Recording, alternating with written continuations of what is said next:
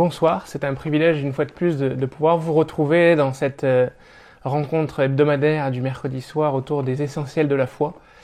Et, euh, vraiment, mon plaisir euh, de, le faire chaque semaine, c'est de pouvoir répondre à vos questions, de pouvoir échanger avec vous sur ce que vous ne comprenez pas, ce qui vous interpelle dans la parole de Dieu. Et chaque semaine, j'essaye d'amener un sujet différent pour essayer d'aller ensemble dans la simplicité de la parole de Dieu, comprenant que euh, les essentiels de la foi, les, bases de la foi, sont des choses que nous devons euh, développer, enraciner en nous pour être forts dans la tempête. Nous traversons une tempête dans ce monde, nous traversons une tempête dans ce pays, et je crois qu'en retournant aux bases, nous pouvons enfin retrouver la force de notre foi, la simplicité de, notre foi, et, et être solide dans ces moments difficiles. Alors, vraiment, mon but dans, ces soirées euh, du mercredi soir, c'est euh, d'être en échange avec vous. Et nous avons un petit peu établi cette habitude de, récolter vos questions et d'essayer d'y répondre la semaine suivante pour pouvoir amener des réponses qui sont raisonnées, qui sont étayées plus que de, la réponse immédiate sans réflexion. Donc c'est vraiment notre désir. Alors continuez à poser vos questions. N'hésitez pas à le faire sur le chat qui se trouve sur le côté, sur le côté droit de votre écran vidéo. Et euh, nous, reviendrons vers vous la semaine suivante. Alors nous, pas, nous ne répondons pas à toutes les questions à chaque fois la semaine d'après. On, on, essaye de les garder, de, de, de, les rendre cohérentes par rapport à ce qu'on veut apporter aussi. Donc ne vous inquiétez pas si votre question n'a pas encore trouvé réponse. C'est pas qu'elle a été oubliée, mais euh, elle sera probablement répondue plus tard euh, dans le déroulé euh, des, des différents thèmes que l'on va aborder. Alors, euh, vraiment, je vous invite aussi à vous abonner à la chaîne euh, de l'Église Paris Métropole, à partager ces vidéos, même en rediffusion auprès de, ceux qui cherchent à comprendre la foi. C'est vraiment le but de ces enseignements, c'est aussi de, pouvoir atteindre des personnes qui se posent des questions sur Dieu, pas forcément de simplement euh, toucher ceux qui ont déjà l'habitude d'aller dans une église, de prier, de lire la Bible, mais vraiment d'être très large. C'est pourquoi j'ai pris l'habitude de prendre ces citations qui viennent de, pas forcément de la Bible, afin de pouvoir euh, vous montrer que euh, tout ce que nous cherchons en Dieu, euh, cette soif qui est en nous, ces questions qui sont en nous, ne, ne, sont pas juste le fait que elles ne sont pas là juste parce que nous avons ouvert notre esprit à la foi chrétienne, mais elles sont là parce que nous sommes tous, que nous soyons loin de Dieu ou proches de Dieu actuellement, que nous soyons quelqu'un d'athée, que nous soyons euh, euh, sensibles à la religion depuis longtemps, quel que soit notre horizon, quelle que soit notre origine, nous avons tous cette soif de Dieu en nous. Et euh, cette soif de Dieu s'est exprimée à travers les âges, à travers les philosophes, à travers les écrivains, à travers tout, tout, un tas de, personnes qui ont parlé, qui ont essayé de mettre des mots sur ce qu'ils ne comprenaient pas. Et en faisant appel à ces citations, en faisant appel à, ces apports extérieurs, cela me, me, permet de rentrer en dialogue avec toutes ces personnes qui ont besoin, qui, aujourd'hui cherchent Dieu, qui se posent des questions et qui ne savent pas mettre les mots sur leurs questionnements, sur leurs recherches, sur leurs quêtes. Nous croyons que nous avons la vérité dans la parole de Dieu, nous croyons que nous avons le message d'espoir pour cette humanité. Et, euh, en faisant cela, nous ne sommes pas fermés, nous ne sommes pas hermétiques, nous ne sommes pas comme dans une bulle en disant nous les chrétiens nous sommes meilleurs que les autres.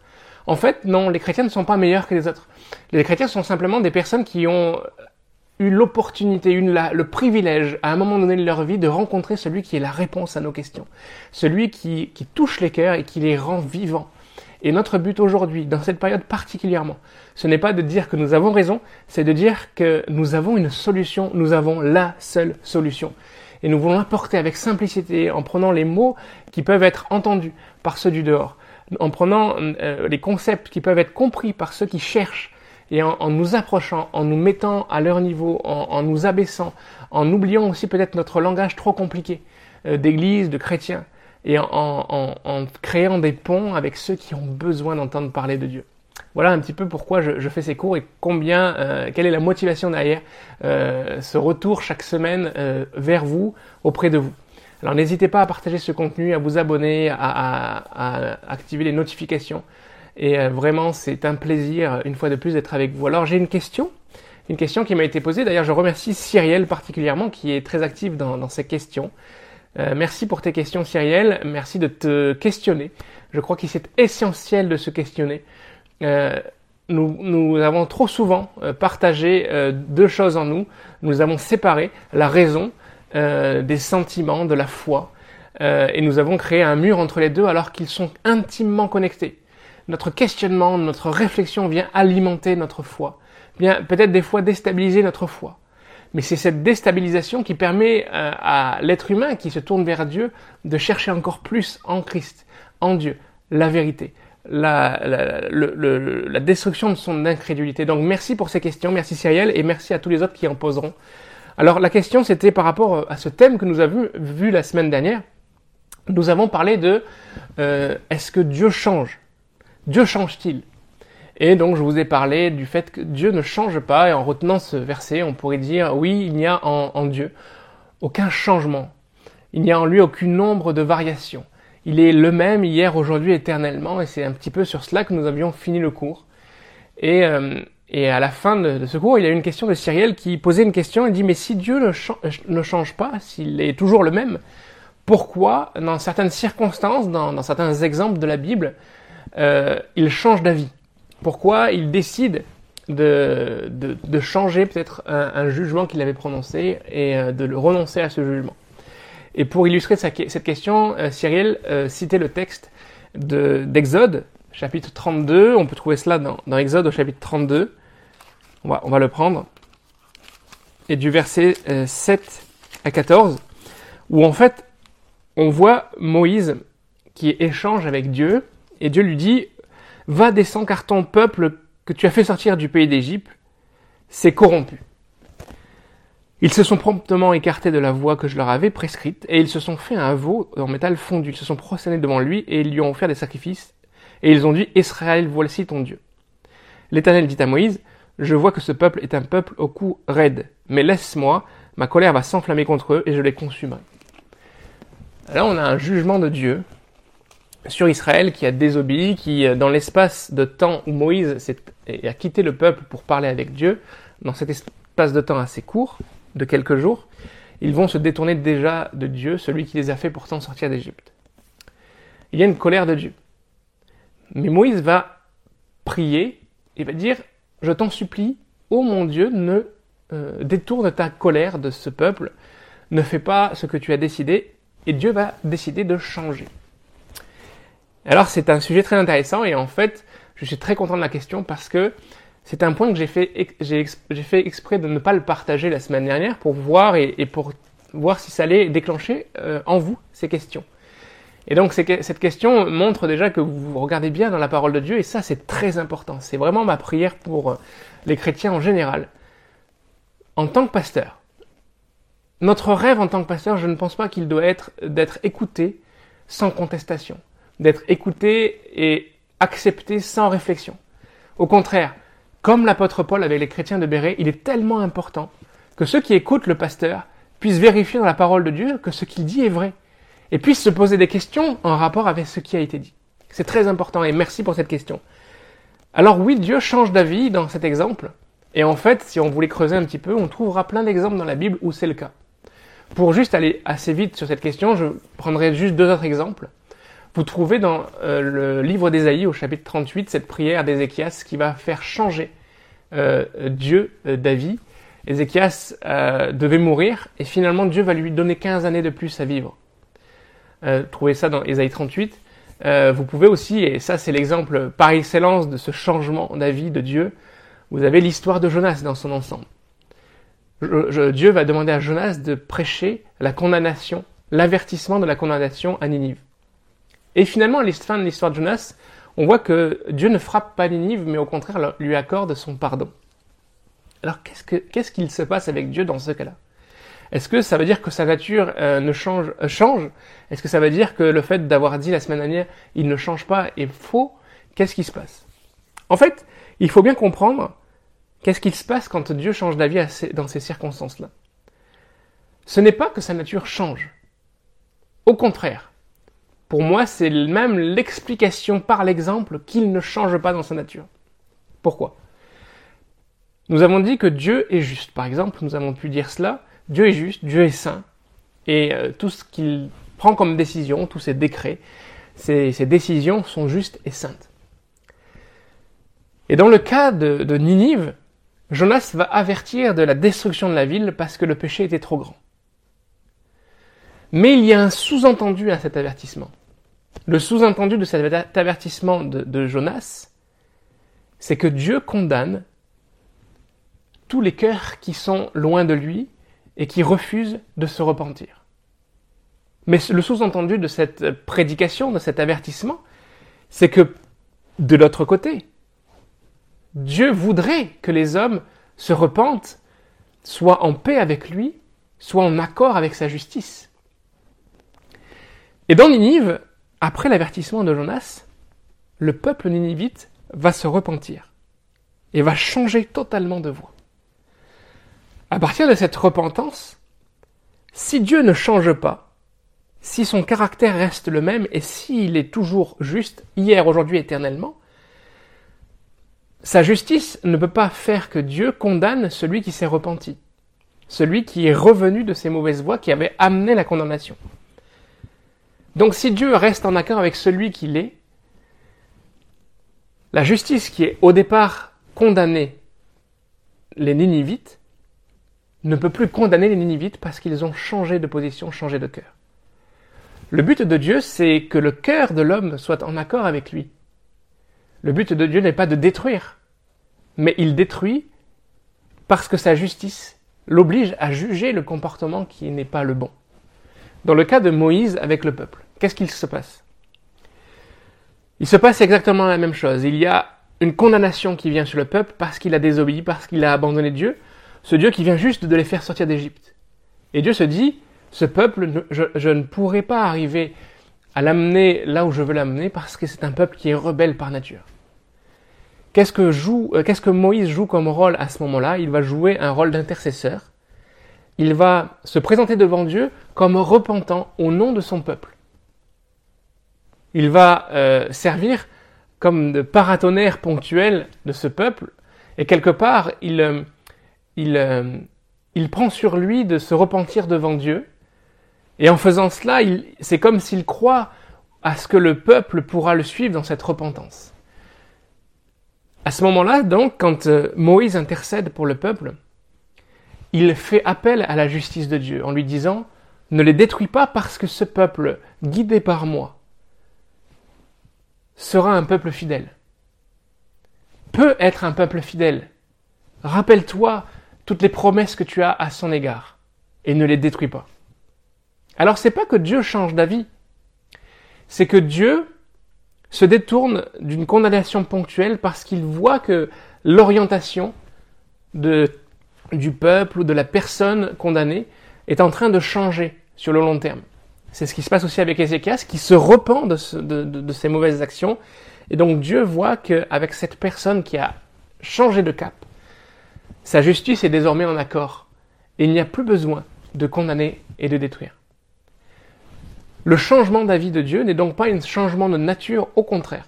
C'est l'expression même de sa nature dans le côté pratique de, la chose, et cela montre que Dieu est justement fidèle à ce qu'il est et à ce qu'il a dit. Alors j'espère que cette réponse euh, sera suffisante pour te pour faire comprendre à Cyriel et à ceux qui ont pu avoir cette même question. Je pense qu'en général, quand quelqu'un a une question, elle concerne plus de personnes. Mais voilà un petit peu comment je pouvais expliquer ces passages, et il y en a bien d'autres dans la Bible. Et euh, à la base, souvent, c'est la repentance, c'est le changement d'action, c'est le changement de, cœur, c'est le changement de direction qui va influencer Dieu à changer euh, le décret qu'il avait euh, donné. et cela donne beaucoup d'espoir d'ailleurs. Parce que quand le trouble est là, quand une situation ne va pas, nous réalisons que ce n'est pas que nous allons changer Dieu, mais nous pouvons prier, nous pouvons intercéder pour les situations afin que ce qui avait déclenché la colère de Dieu ne soit plus capable de la déclencher parce que la situation aura changé. Et nous qui sommes dans un pays qui est quand même franchement très loin de Dieu, cela nous donne de l'espoir parce que si nos prières, si notre action commune amène un peuple comme la France à se détourner de ses mauvaises voies, Dieu peut faire quelque chose de puissant dans la vie de, ce peuple. Ça, c'est ma prière, et d'ailleurs, c'est une parfaite, et merci Cyrielle encore une fois, c'est une parfaite introduction à ce que je veux apporter aujourd'hui. Ce soir, c'est Dieu nous entend-il? Dieu nous entend-il? En fait, en, parlant de cela, c'est euh, tout simplement de vouloir parler, finalement, commencer à parler de la prière. On parle souvent de la prière et, d'une manière générale, vous savez sûrement ce qu'est la prière, c'est s'adresser à Dieu. Et, euh, et, nous allons nous questionner sur est-ce que Dieu nous entend finalement? Est-ce que la prière est utile? Est-ce que Dieu nous entend? Est-ce que quand l'homme parle, quelqu'un l'entend dans le ciel? Ça, c'est une question que beaucoup se posent. Et en ces temps troublés, on, probablement qu'il y a beaucoup plus de prières qui sont montées vers les cieux qu'auparavant. Parce que même des gens dans la souffrance qui ne croient pas en Dieu ont peut-être élevé une prière vers Dieu. Et donc c'est important de se poser la question si Dieu nous entend. Et je vais commencer par une citation comme vous en avez l'habitude. Je vais prendre cette citation euh, d'un auteur, d'un écrivain du XXe siècle, Georges Bernanos, euh, qui nous dit dans, un de ses, livres assez célèbres, euh, qui, qui a fait sa renommée, un chef-d'œuvre de la littérature française, Journal d'un curé de campagne, il est dit Un jour tu comprendras que la prière est justement cette manière de pleurer, les seules larmes qui ne soient pas lâches. Je répète, un jour tu comprendras que la prière est justement cette manière de pleurer, les seules larmes qui ne soient pas lâches. J'aime beaucoup cette citation, ce texte, euh, parce que ça nous parle de ce rôle essentiel de la prière, de ces paroles qui vont monter vers Dieu, et qui sont sûrement les formes les plus honnêtes d'expression que l'homme puisse connaître. Dans toutes nos relations humaines, nous parlons. Nous parlons aux hommes, nous parlons aux autres. Et euh, malheureusement, euh, la complexité des relations humaines font que parfois, nous ne sommes pas 100% honnêtes et euh, l'expression, ce qui sort de nos bouches, est toujours quelque part, d'une certaine manière, calculé. Il y a toujours une réflexion derrière nos paroles. Des fois, on hésite à parler, des fois, on se tait, des fois, on parle avec des intentions. Mais quand nous parlons à Dieu, quelque part, il y a cette expression totalement honnête de notre cœur. Et avec cette citation, ça me fait penser aussi au fait que des fois, quand nous souffrons, quand nous sommes dans la difficulté, quand nous prions, c'est quelque part la seule fois où euh, ce que nous allons faire monter vers Dieu sort sans filtre. Parce que c'est entre Dieu et nous, c'est entre l'homme et son créateur. Et normalement, quand on le fait, personne n'est là pour juger, pour entendre. Il y a une parfaite honnêteté. Et les larmes qui sortent peut-être dans ces moments-là sont d'une simplicité, d'une profondeur que tout le reste de nos activités sociales euh, ne pourrait pas atteindre. Alors est-ce que Dieu entend ces prières? Est-ce que Dieu recueille nos larmes? Est-ce que Dieu euh, est sensible à ces larmes? Pour répondre à cette question, pour répondre à cette question, je vais prendre trois exemples dans la Bible. Trois exemples. Si vous, lisez la Bible, vous, connaissez probablement ces exemples. Euh, et si vous découvrez un petit peu la parole de Dieu, la Bible, vous allez, euh, avec ces trois exemples, être en contact avec trois euh, types de prières, trois euh, événements où des hommes et des femmes ont prié avec simplicité. Évidemment, ce n'est pas les trois seuls exemples de prières dans la Bible. La, Bible est un livre de prières quelque part. Les exemples se trouvent par dizaines, par centaines d'hommes, de femmes qui se sont tournés vers Dieu. Mais en prenant ces exemples, nous allons pouvoir avoir une, une forme de, de typologie de ce qui peut se faire dans, le domaine de l'échange entre l'homme et son créateur.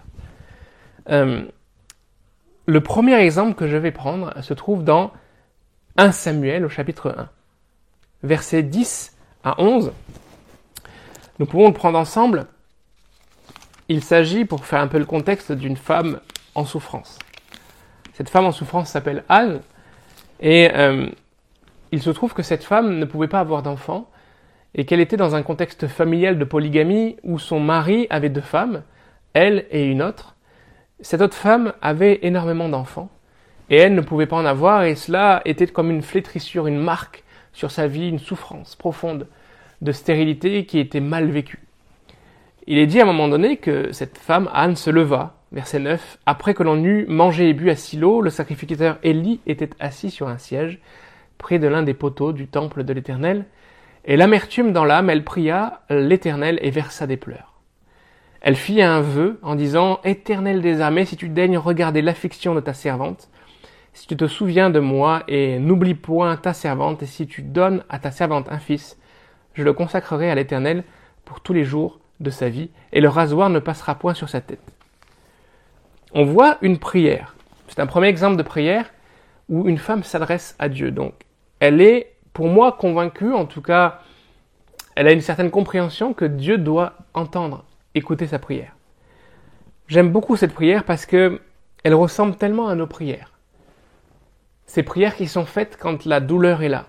Ces prières qui sont faites quand nous sommes dans des situations que la main de l'homme ne peut pas résoudre. Et je crois que ce sont des prières qui aujourd'hui sont, sont vraiment à l'ordre du jour quelque part. Quand euh, un proche souffre, quand un proche est malade, nous faisons des prières comme celle-là vers Dieu, pleines de souffrance, pleines de larmes. Si seulement Dieu peut nous entendre et voir ce qui se passe, la situation qui se passe. Si seulement Dieu pouvait entendre Anne et voir cette situation qui se passe. Et euh, je ne sais pas quelle était la compréhension d'Anne par rapport à ce que Dieu pouvait faire. Mais euh, elle se projette déjà dans l'avenir de savoir que Dieu peut répondre et Dieu pourrait être celui qui donne cet enfant. Ça, c'est ce premier exemple de prière qui m'intéresse beaucoup parce que il est d'une grande simplicité. Il n'y a pas de forme religieuse, il n'y a pas euh, d'expérience particulière de la part d'Anne dans le domaine. Anne n'est pas euh, gardienne du temple, elle n'est pas euh, sacrificateur, prêtre euh, de, de, grande renommée. Elle est simplement une femme en souffrance qui vient devant Dieu et qui s'adresse à Dieu. Alors est-ce que Dieu entend cette prière? Ça c'est la question qu'on se pose aujourd'hui. Et on va ben, regarder le résultat de cette prière au, verset 20, euh, au verset, oui, on peut le regarder à partir du, verset, du verset 20. Il est dit, dans le cours de l'année, dans le courant de l'année, Anne devint enceinte et elle enfanta un fils qu'elle nomma Samuel, car elle dit, je l'ai demandé à l'Éternel.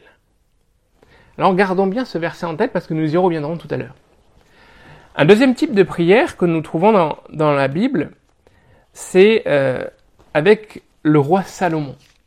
Le roi Salomon est un roi très particulier. Peut-être que la chose que tout le monde retient de Salomon, c'est que c'est un homme avec une grande sagesse euh, et qui avait une relation particulière à Dieu, puisqu'il y avait un vrai dialogue qui s'était installé entre Dieu et, Salomon.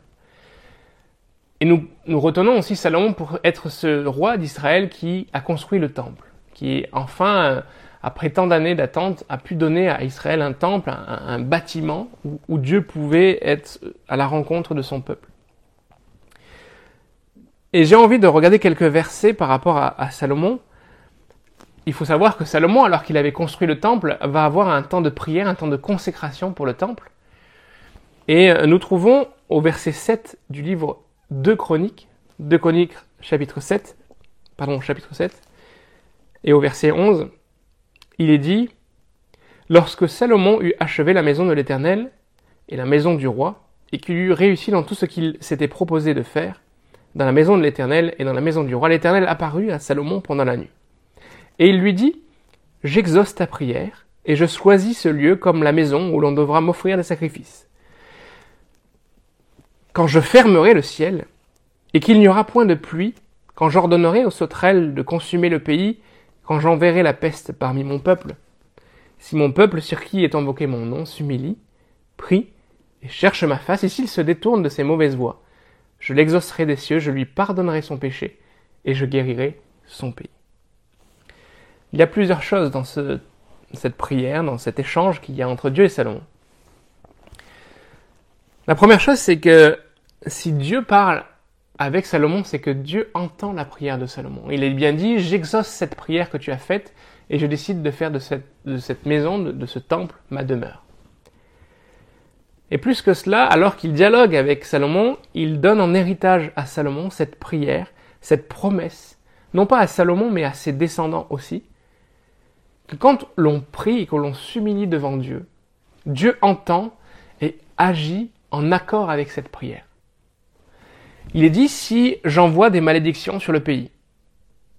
Et comprenons bien que quand Dieu envoie une malédiction sur un pays, ce n'est pas pour euh, s'amuser, c'est souvent en conséquence du fait que ce peuple, le peuple d'Israël en l'occurrence, se détourne. Dieu ne promet jamais d'envoyer les sauterelles ou d'envoyer la peste à Israël juste pour se faire plaisir.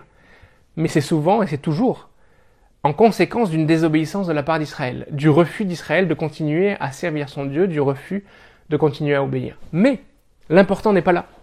L'important est de voir une fois de plus, c'est comme quand on le disait tout à l'heure pour la réponse à la question, l'important c'est que Dieu garde en réserve. Dieu garde en réserve la possibilité de la repentance. Dieu garde en réserve la possibilité au peuple de s'humilier, de prier, de chercher la face de Dieu pour qu'il se détourne.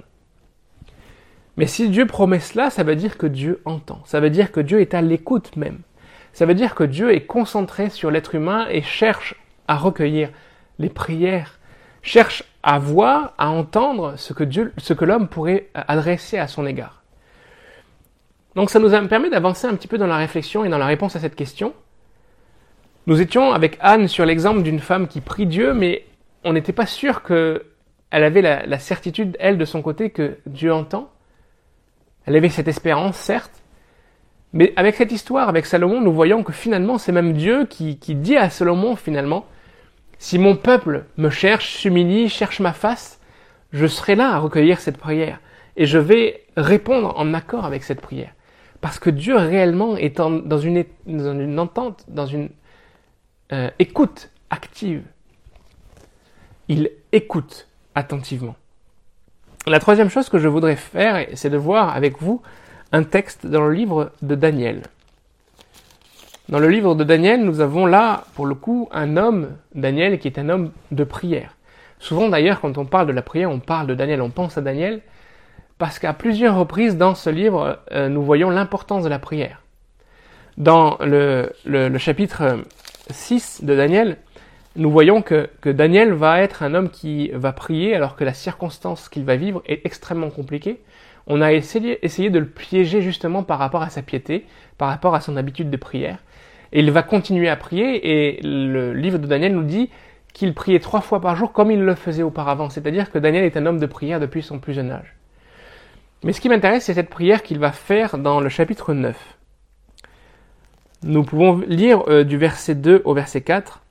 Daniel 9, 2, 4. La première année de son règne, moi, donc c'est le règne euh, de Darius, le roi Darius, moi, Daniel, je vis par les livres qu'il devait s'écouler 70 ans dans les ruines, pour les ruines de Jérusalem, d'après le nombre des années dont l'Éternel avait parlé par le prophète Jérémie. Je tournai ma face vers le Seigneur Dieu afin de recourir à la prière et aux supplications en jeûnant et en prenant le sac et la cendre je priai l'Éternel, mon Dieu, et je lui fis cette confession. Ce qui est intéressant avec la prière de Daniel, c'est qu'elle est finalement l'extension de cette promesse faite à Salomon. Le fait que Daniel, des années plus tard, après avoir lu le livre de Jérémie et réalisé que la prophétie était en train de s'accomplir, le fait que Daniel se mette dans le jeûne et la prière, se mette dans la supplication par rapport à Dieu, c'est qu'il est en train d'appliquer cette prière promise à Salomon, de se dire, oui, Dieu nous a punis. Nous sommes aujourd'hui en déportation. Daniel était prisonnier à, Babylone suite à la défaite du royaume de Juda. Il était prisonnier. Mais il se rappelle que si le peuple s'humilie, si le peuple formule une prière de repentance, le Dieu qui peut-être les a punis d'une manière ponctuelle saura écouter, saura entendre et saura répondre par la restauration, par la guérison, par le rétablissement. Nous avons donc trois exemples de prière. Un premier exemple avec Anne, qui est une prière comme une prière de désespoir, une prière lancée vers Dieu en espérant une réponse. Ça, c'est la prière de l'espérance. Mais l'espérance marquée par la difficulté, par l'affliction, par la tristesse, par les larmes, c'est une prière d'honnêteté. La prière de Salomon, c'est une prière d'échange, une prière de dialogue avec Dieu, où là, le fait de savoir si Dieu entend ou pas n'est pas vraiment une question parce qu'il y a un dialogue qui est établi. Mais grâce à cette prière de Salomon, nous avons une promesse qui est faite au monde du fait que Dieu entend, que Dieu est dans une écoute active des prières de l'homme.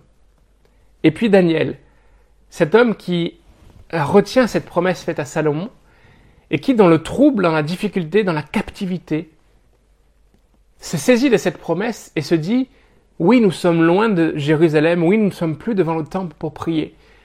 Mais nous croyons que le Dieu qui a promis un jour de nous écouter dans la période de trouble le Dieu qui est capable de, donner des prophéties aux prophètes.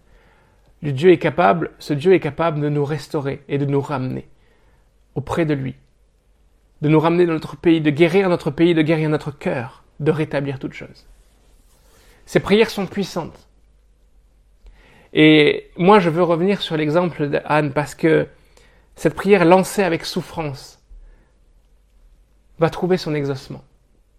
Cet exaucement, c'est Samuel, c'est ce petit enfant qui va être une consolation pour cette mère.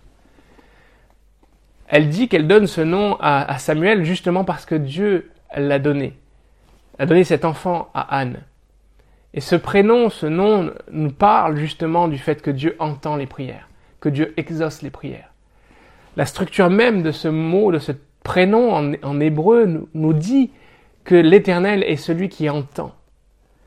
Et même plus que cela, quand il entend, quand il reçoit dans son oreille cette prière, cette requête, ce qu'il entend se déclenche en exaucement, se déclenche en, réalité qui prennent forme.